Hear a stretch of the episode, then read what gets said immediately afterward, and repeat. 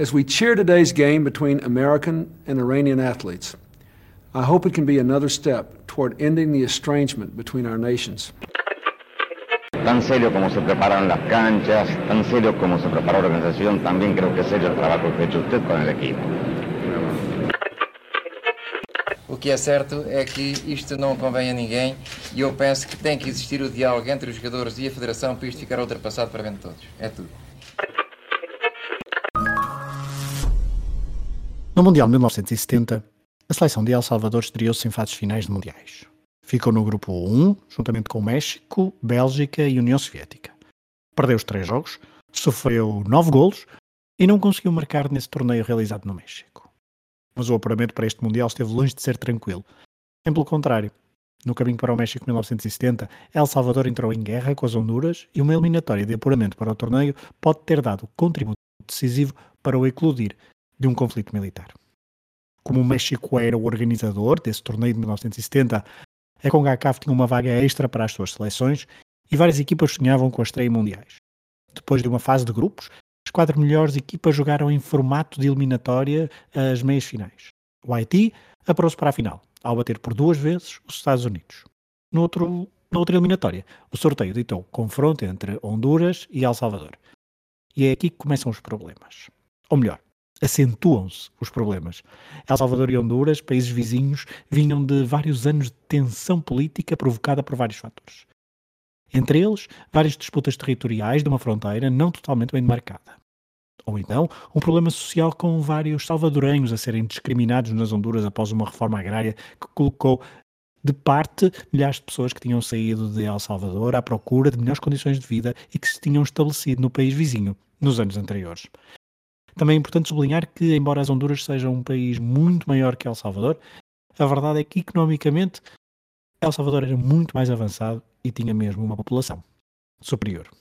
Portanto, há muitos elementos que contribuíram para o eclodir de uma guerra que ficou e ainda hoje é lembrada em muitos sítios como a Guerra do Futebol. Vamos a mais factos. No primeiro jogo entre as duas seleções, disputado em Tegucigalpa, capital das Honduras, os homens da casa venceram por um zero. Sete dias depois, foi a vez de El Salvador vencer em casa, por 3-0. Num jogo muito tenso e marcado por vários problemas antes do jogo. Desde logo com a comitiva hondurenha obrigada a sair do hotel onde estava a estagiar e a esconder-se em várias casas de hondurenhos que viviam em El Salvador. Na altura, as regras obrigaram a disputar um terceiro jogo, que a CONCACAF ordenou que se disputasse em campo neutro. Foi no Azteca que El Salvador venceu por 3-2, num jogo decidido apenas no prolongamento. Estávamos a 27 de junho de 1969 e ninguém poderia adivinhar que três semanas depois El Salvador entraria em guerra com as Honduras. Porém, foi o que aconteceu. A 14 de julho iniciou-se uma guerra que durou apenas 100 horas, nome pela qual também é conhecida, e que teve uma duração relativamente curta devido à intervenção da OEA, Organização dos Estados Americanos. Só que nem mesmo a curta duração impediu que milhares de pessoas dos dois lados tenham morrido, num conflito que diplomaticamente só ficou sanado vários anos depois. Mas então como é que este conflito ficou conhecido como a Guerra do Futebol?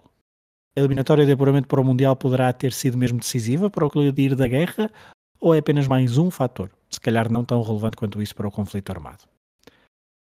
O termo a Guerra do Futebol vem dos relatos do famoso jornalista polaco Richard Kapuscinski, que estava na América Central há algum tempo porque se um conflito armado entre aquelas duas nações. Logo por aí, talvez seja demasiado exagerar atribuir ao futebol toda a responsabilidade de uma guerra. E por falar em exageros, há muitos relatos que apontam para erros ou fantasias históricas do jornalista polaco no seu livro, intitulado A Guerra do Futebol.